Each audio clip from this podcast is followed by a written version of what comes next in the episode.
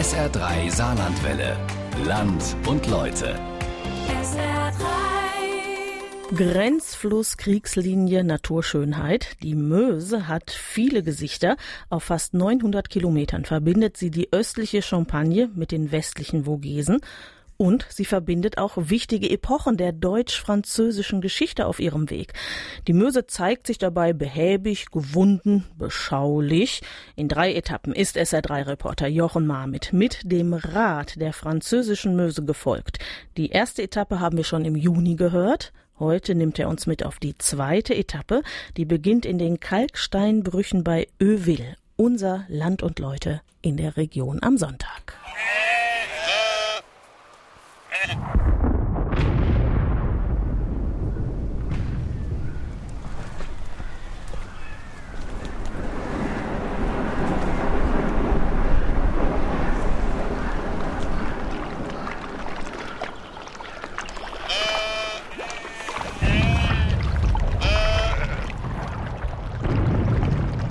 Von der Quelle bis ins mythische Land der Jeanne d'Arc hat mich ein überschwemmungsfreudiger größerer Bach geführt. Und nun? Der ruhige Grenzfluss Meuse ist etwas breiter geworden, immer noch naturbelassen und in breiten Wiesen meandert er. Auf der zweiten Etappe wird es laut in den Kalksteinbrüchen bei Euville, hügeliger auf den ehemaligen Schlachtfeldern bei Saint-Mihiel, bedrückend still in den Wäldern um Verdun und tierisch pittoresk am Mittellauf rund um Mouzon. Die Meuse als Kriegslinie und Niemandsland mit überraschenden Erkenntnissen. Reisetagebuch. Meuse war nicht immer Meuse, sondern Mosel. Oui, euh, ici, euh, passait avant la Moselle. Ja, das stimmt. Durch das Tal hier lief vor langer Zeit die Mosel. In die hat sich sozusagen die heutige Meuse ergossen. Deshalb haben wir hier auch viele Kieselsteine. Die wurden als Teil der Erosionen von der Mosel aus dem Granitgestein der Vogesen hierher transportiert. Und was floss dann nördlich von Toul, wo heute die Mosel Richtung Metz fließt? Das war früher die Meurthe nicht die Mosel. Also war früher auch die deutsche Mosel die französische Meurthe. Genau so war es. René Maillard aus Euville ordnet die drei Flüsse. Der Pensionär und Hobbyhistoriker hat mich in sein Wohnzimmer eingeladen. Er und seine Frau wohnen direkt an der Hauptstraße von Euville. Ein altes, großes, lothringisches Reihenbauernhaus. René Maillard erklärt mir, dass laut Geologen das Bett der Mosel sich angehoben und dann aufgestaut habe durch geologische Verschiebungen. Vor 25 Millionen Jahren war das. So musste sich die Mosel einen neuen Weg suchen. Was die beiden Flüsse heute verbindet, l'embranchement entre le canal de la Marne au Rhin der Marne-Rhein-Kanal, erbaut 1840. Ab Pagny dann auch anschließend der Canal de l'Est, 1870. Damit kann die Meuse bis nach Belgien befahren werden. Als ich jung war, da sind hier die Salzboote auf dem Kanal gefahren. Da war noch richtig was los. Südlich, von Nancy sind sie gekommen. Auch Steine und Getreide wurde transportiert. Im Sommer haben wir heute nur noch Touristenboote. Das war's.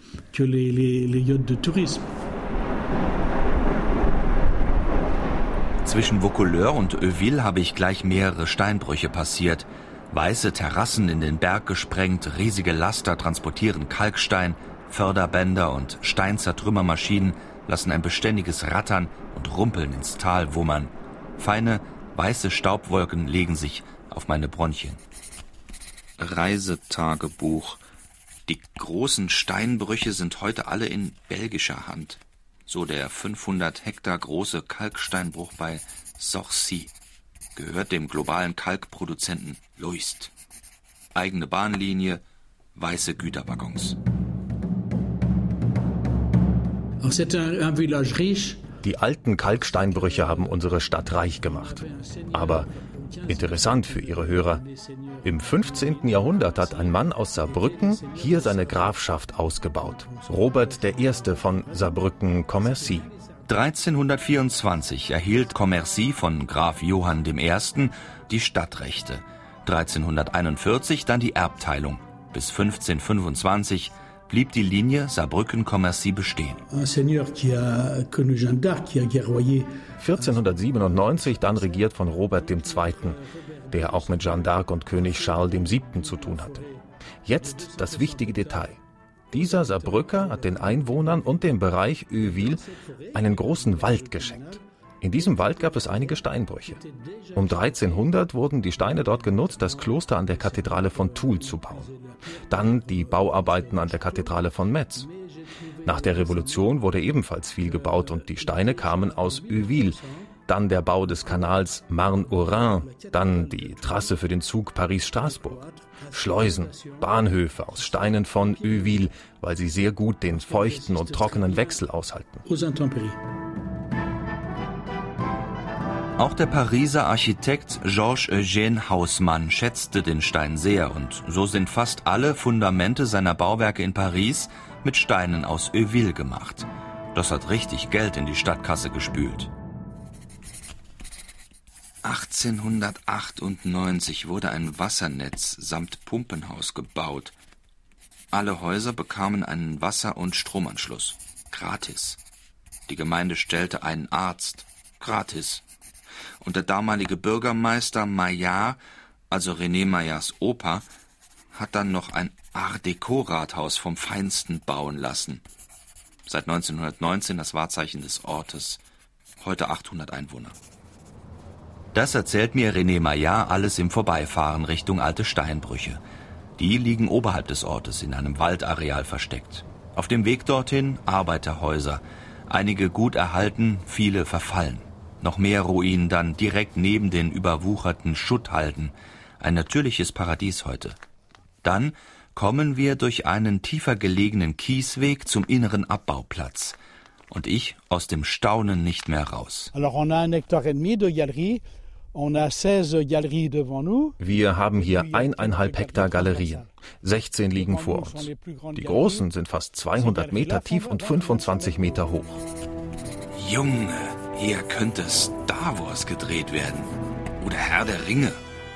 Wir stehen in einer Art rundem Talkessel und blicken auf eine 50 Meter hohe und 300 Meter breite flache Kalksteinwand und gigantische rechteckige Löcher in dieser Wand. 10 Meter breit, 25 Meter hoch. Scharfe rechteckige Öffnungen. Dunkle Schlünde galaktische Garagentore für Raumgleiter, Drachengaragen.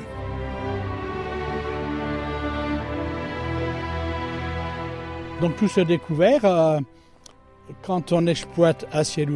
Hunderte Arbeiter haben hier das Material rausgeholt und dann auf kleine Loren geschaufelt. Die wurden erst von Pferden, später von kleinen Loks über diese Schienen da rausgezogen.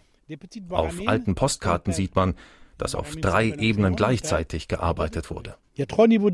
Die dunklen Galerien verlocken zum Reinklettern, zum Tiefe erforschen oder die Zeichnungen anschauen, die italienische Steinmetze in den 1950ern zurückgelassen haben, als die letzten beiden Galerien ausgebeutet wurden. Doch Gänge und Höhlen sind nicht mehr zugänglich, und die Natur lässt langsam zuwachsen, was ein Saarbrücker durch sein Geschenk und Euville einst Reichtum bescherte. Pfad geht nach Commercy. Kanal führt direkt zum barocken Schloss Commercy. Ausgebaut im 17. Jahrhundert vom polnischen Kaiser und Herzog von Lothringen Stanislaus I. Leczynski. Heute Stadtverwaltung. Geschäftiges Treiben. 3500 Einwohner. Là, c'est des madeleines. Je viens de cuire des madeleines. Je suis en train de cuire des madeleines. Ich lege die Madeleines auf die Bleche und schiebe sie dann in den Ofen. Auf jedem Blech sind tausend Stück. Dann werden sie in Schokolade getaucht. Schwarze, weiße, Karamell oder Vollmilch. Am Tag machen wir rund 12.000 Madeleines hier. Eier, Butter, Mehl, Zitronensaft, etwas Honig und Meersalz von der Gironde. Und noch ein bisschen Geheimnis. Mehr braucht es nicht für die Madeleine Artinasal in der Boîte à Madeleine am Stadtrand von Commercy. Thierry Zins ist der Besitzer. Gelbes Shirt, weiße Schürze und eine Haube. Seit 1951 gibt es das Familienunternehmen. 90 Prozent verkauft er hier direkt vor Ort. Ein kleines Café und Verkaufsladen mit großem Parkplatz an der Nationalstraße. Das Geschäft läuft.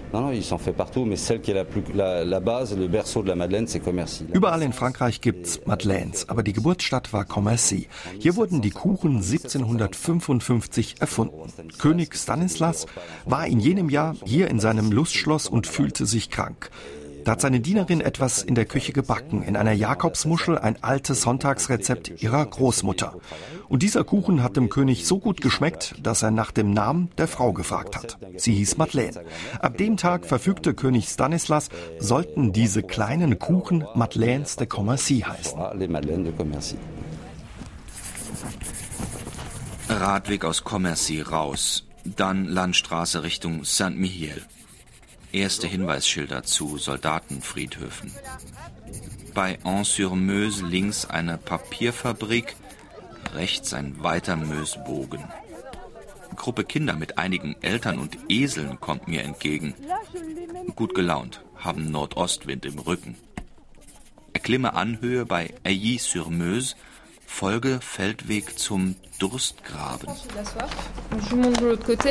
Der Schützengraben des Durstes. Dort sind auch das Denkmal und die ganzen Soldatenfriedhöfe. Diese Frontlinie wurde erst 1918 von den Amerikanern geknackt.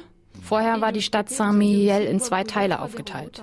Die östliche Seite der Stadt war deutsch, die westliche, also die andere Seite der Meuse, war französisch.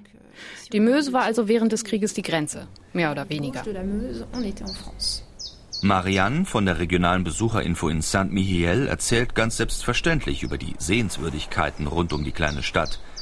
Ich stehe nun in diesem Tranché de la Soif, dem Durstgraben im Wald. Ein kühlendes Lüftchen, Vögel zwitschern. Im Mai 1915 mussten sich hier die letzten französischen Soldaten von Oberst André ergeben, nachdem sie ohne Wasser und Essen tagelang Widerstand geleistet hatten. Nicht weit von hier liegt auch die Kirche von Marbot. Sie wurde als Krankenhaus genutzt und nahm so viele Verletzte und Sterbende auf, dass die Fliesen vom Blut rot gefärbt waren. Der Vormarsch der deutschen Truppen im Ersten Weltkrieg endete hier ungefähr an dieser Linie. Und dieser Stillstand dauerte vier Jahre, den ganzen Krieg, mehr oder weniger. Das ist der sogenannte Vorsprung, die Tasche von Saint-Mihiel. Die Frontlinie zwischen Verdun und Pont-à-Mousson war U-förmig, der Saillant de Saint-Mihiel bis an die Meuse. Vier Jahre lang wurde hier immer wieder gekämpft, in hügeligem Terrain mit Waldstücken und kleinen steilen Seitentälern. Dann die entscheidende Rückeroberung Anfang September 1918 auf 65 Kilometern Länge. 220.000 US-Soldaten unter General Pershing, 45.000 Franzosen und 1.500 Bomber. 30 Stunden Schlacht. Die Deutschen fliehen, 10.000 weitere Tote, eine komplett zerstörte Landschaft mit hunderten Schützengräben, Befestigungen und keinem einzigen Baum mehr.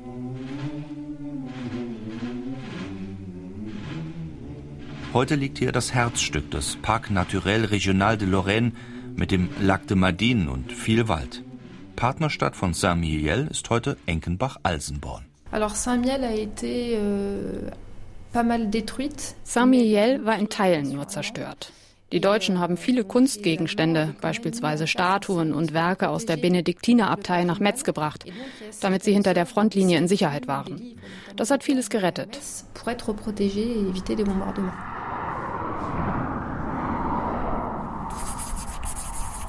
Durch das Stadttor unter der alten Abtei in Saint-Mihiel Richtung Norden verlasse 4200 Einwohnerstadt entlang des Canal de l'Est. Folge Trampelpfad entlang des Kanals. Sehe Eisvogel, Graureiher, Störche. Bei Bononcourt rote Stahlbrücke über die Meuse. TGV Est, Saarbrücken, Paris. 320 Stundenkilometer. Rolle mit 15 Stundenkilometer bei Dieu-sur-Meuse in den Schlosspark des Château Hotel des Mont-Herron Drei Männer steigen gerade in ihr Auto ein. Saarbrücker Kennzeichen. Mein Name ist Nest. Peter Nest aus Saarbrücken-Klarental. So, und ich mache mit meinen Freunden von meiner Verbindung. Ich bin in einer katholischen Studentenverbindung und da bereite ich jetzt eine Verdun-Tour vor. Und wir haben jetzt zu dritt, meine zwei Freunde und ich, die Vortour gemacht. Der 77-Jährige ist nicht zum ersten Mal in der Region, aber das Schloss von Monterrand ist auch für ihn eine Entdeckung. Erbaut in einem neoromantischen Stil 1859 von General Charles-Henri de la Cour. Der hatte damals auch kurzerhand den Flusslauf verlegen lassen. So hat das Vier-Sterne-Haus noch heute einen eigenen Mösestrand. Peter Nest ist aber eigentlich als Schlachtfeldbesucher unterwegs. Man muss sich also so richten, dass man früher wegfährt morgens, damit man die ganzen Schlachtfelder morgens sieht und dann am Nachmittag gucken wir uns die Kathedrale, die Krypta an und die Stadt ein bisschen. Und dann gehen wir dort am Fluss noch ein bisschen und trinken zum Abschluss noch so einen kleinen Cremant und fahren dann wieder heim. Was gefällt Ihnen oder was ist das für Sie? Warum kommen Sie hierher? Also die Schlachtfelder ist das äh, Wesentliche und vor allen Dingen, da ja vor ungefähr anderthalb Jahre vieles neu gestaltet wurde hier, wollte ich das auch mal sehen. Also ich war schon vor vor 60 Jahren mit der Schule hier, wie das als Saarländer so ist. Und dann äh, später äh, mit meinen Kindern. Dann war ich schon mit meinen Enkelkindern hier. Und ich liebe halt Frankreich. Und da fahren wir meistens nach Frankreich. Mit 30 Leuten im Bus samt Reiseleitung wird Peter Fest im Sommer diesmal wiederkommen. Einer von Hunderttausenden Besuchern jedes Jahr, die gerade zum hundertjährigen Gedenken der Schlacht um Verdun die Originalschauplätze sehen wollen. Da rutscht sogar das tolle Schloss von Monterrand in die zweite Reihe. Verdun. Obwohl wahrscheinlich fast jeder diesen Namen kennt, wissen die wenigsten, dass die 18.000 Einwohnerstadt direkt an der Meuse liegt. Die Promenade wurde vor einigen Jahren neu gestaltet, das Stadtzentrum ist teils neu gepflastert. Und doch, die Stadt, die mittlerweile das Centre Mondial de la Paix, das Weltfriedenszentrum beheimatet, steht für die Mutter aller modernen Weltkriegsschlachten. 1916 Schlacht von Verdun. Vor allem rund um die Stadt hinterließen die Kämpfe unfassbare Schäden. Hunderttausende Tote, Dutzende verschwundene Dörfer. Wir werden uns führen bis zum letzten Haufen von Mann und Ross und wir werden diesen Kampf bestehen Kaiser Wilhelm II. rechtfertigt 1914 den Kriegseintritt des Deutschen Reiches. Auch für die Vorfahren von Lucien Hergott sollte das alles verändern. Der 76-Jährige wohnt heute in Mar, westlich von Verdun.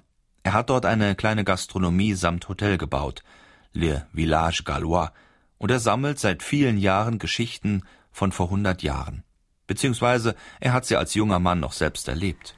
Wir laufen entlang der welligen Granatlandschaft am Mordom. C'était vraiment les, les, les combats dans, dans, la nature, c'était pas les combats dans les fortifications, c'était vraiment le Die Kämpfe fanden mitten in der Natur statt, nicht etwa in befestigten Anlagen. Da ging es Mann gegen Mann in den Schützengräben. Hier gibt es Dutzende Schützengräben rundherum. Schaut euch mal das Relief an. Das ist alles nicht natürlich. Das ist nicht so gewachsen. C'est pas la nature. Nein, das ist nicht so gewachsen. Das wäre wohl unmöglich. Ich erinnere mich, wie ich als kleiner Junge hier ankam. Eines Tages hatten meine Eltern eine Kuh gekauft in dem Dorf dort unten. Auf diesem Hügel dort hinten hatten sie die Kuh abgeholt. Und dann kamen sie auf mich zu. Ich sah die Kuh, dann war sie wieder weg, wieder da, wieder weg als wäre sie im Meer in den Wellen auf mich zugeschwommen. Mordom, das damals stark umkämpfte Waldstück oberhalb der Meuse, oberhalb des verschwundenen Dorfes Cumières. Auch Lucien Hergotts Großvater hat in Verdun gekämpft, sein Vater im Zweiten Weltkrieg in Russland. Er beherbergt seit Jahrzehnten die Schlachtfeldtouristen aus aller Welt und lebt auch irgendwie vom Erbe des Krieges. Aber er wird nicht müde, auch die wenigen Lichtblicke aus jener Zeit weiterzugeben.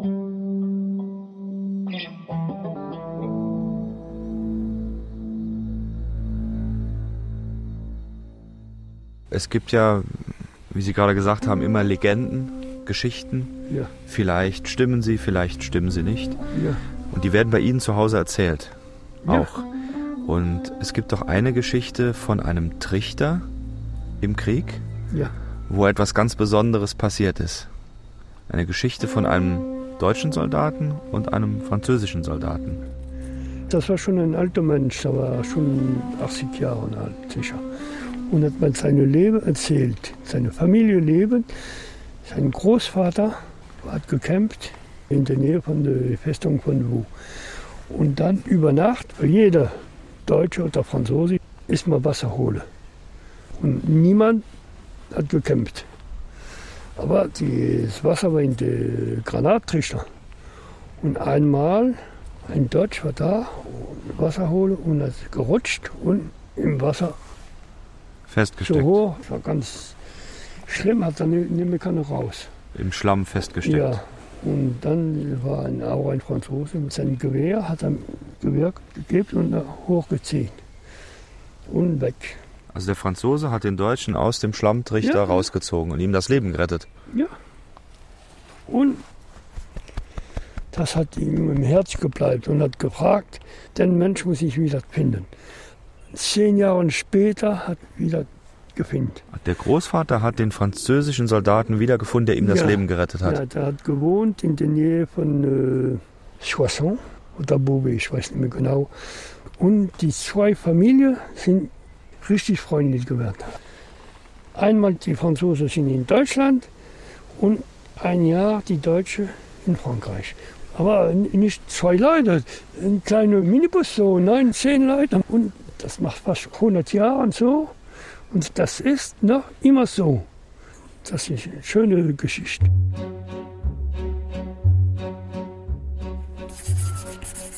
Fahrt entlang hügeliger Landstraßen, mal rechts, mal links der Mös. Orte, Felder, Dörfer, Waldstücke wechseln sich ab. Eine pittoreske Landschaft. Der Fluss bildet große Mäander. Der Kanal führt teils schnurgerade durch die Weiden. Im Westen die Argonne, die Mös war nicht nur im Ersten, sondern auch im Zweiten Weltkrieg hier umkämpfte Frontlinie. Dun-sur-Meuse, US-Denkmal für die Pioniere. Reste zerstörter Eisenbahnbrücken im Tal. Euh, euh, die Schiffe liegen hier an der Kapitänerie vor Anker und hier können Sie sich Infos holen. Früher war das der Ort für den Schiffsverkehr der Industrieboote. Heute gibt es nur noch Ferienboote. Normalerweise können hier so ungefähr 25 kleinere Boote liegen. Im Sommer wird es dann auch richtig voll. Was mir Mo, dem kleinen Hafengebäude von Stenay am Kanal schildert, trifft heute nicht zu. Drei Boote dümpeln an der Hafenmole, holländische und französische Flaggen hängen schlaff am jeweiligen Heck. Folge einer verlassenen Bahnlinie auf Waldpfaden westlich der Mös. Schotterweg, steinig. Toter Fuchs, Mückenschwärme, verlassene Gehöfte und teils gespenstisch wirkende kleine Dörfer auf dem Weg. Departement Meuse rund um Verdun gehört zu den ärmsten des Landes. In Verdun war Armut auch richtig sichtbar. Hier auch Landflucht, kaum Menschen. Erreiche Mouzon bei Kilometer 260. Mein Name ist Marie-José Godard. Ich bin seit acht Jahren hier. Direkt an der Meuse gegenüber der Altstadt von Mouzon liegt dieser Traum von einem Haus, das Manoir de la Gravière, das einstige Wohnhaus der industriellen Familie Sommer. Nach Originalzeichnungen wieder aufgebaut, 1950, im elsässisch-fränkischen Stil. Ein dreistöckiges Herrenhaus mit viel Fachwerk, einem kleinen Park heute ein Gästehaus. Euh, Die Familie Sommer ist im 19. Jahrhundert aus Belgien hierher gekommen. Und sie haben eine Filzfabrik gebaut, 1880. Das war der Großvater, Alfred Sommer. Zwei Generationen haben das Geschäft weitergeführt mit einer Textilfabrik, die alle Arten von Kleidung hergestellt hat, aus Filz und Wolle. Sie hatten eine Fabrik hier und eine in Sedon. Und danach ist das Geschäft verkauft worden, gehört nun Faurecia, die Filzteile und Sitze für die Automobilindustrie herstellen. Die erste Fabrik wurde im Ersten Weltkrieg komplett von den Deutschen niedergebrannt, 1918, kurz vor Kriegsende. 1950 dann nach der Zerstörung der zweiten Fabrik auch der zweite Neuanfang. Es folgte ein riesiger Erfolg mit Filzprodukten. Roger Sommer stieg auf zu einem der größten Unternehmer Frankreichs. Er war auch ein bekannter Pilot. Sein Sohn François hat die Firma dann international etabliert und verkauft. Rogers Bruder Raimond Sommer, Spitzname Sanglier des Ardennes, also das Wildschwein der Ardennen, war übrigens ein erfolgreicher Rennfahrer mit eigenem Wagen. Er stirbt 1950 bei einem Rennunfall. Ende der Familiengeschichte. Die Sommerstiftung unterhält heute das Haus. Das Haus atmet förmlich die frühen Jahre des 20. Jahrhunderts. Die Sonne perlt durch bunte Glasscheiben ins geräumige Wohnzimmer. Edle Ledersessel, Kolonialstil, Holzböden, Vertäfelung, bedruckte Tapeten. In der Ecke steht ein grundig HRFR Zauberklang Radiogerät. Saarbrücken liegt hier auf Mittelwelle neben Minsk. Elefantenstoßzähne am Treppenaufgang, Wasserbüffelköpfe überm Billardtisch. Euh, Roger hat viel in Afrika gejagt und sie haben viel mitgebracht von dort. In Paris haben sie auch das Afrikanische Jagdmuseum in den 50ern gegründet. Sehr aktiv waren sie bei der Jagd. Der Wohlstand, den die Sommers nach Mouzon gebracht haben, war für das ganze Städtchen eine Wohltat. Mouzon ist insgesamt ein sehenswerter Ort mit der großen gotischen Abteikirche Notre Dame, alten Arbeiterhäusergassen, einem sehr gepflegten Abteigarten und schöner Lage zwischen Kanal und Fluss Meuse. Zu Hochzeiten der Sommerfilzproduktion war das Tal voller Schafherden. Filz aus Schafwolle. Reisetagebuch. Meuse ist von Beginn ab Lebensader und Grenze zugleich ruhiger Grenzfluss, mahnender Kriegsfluss.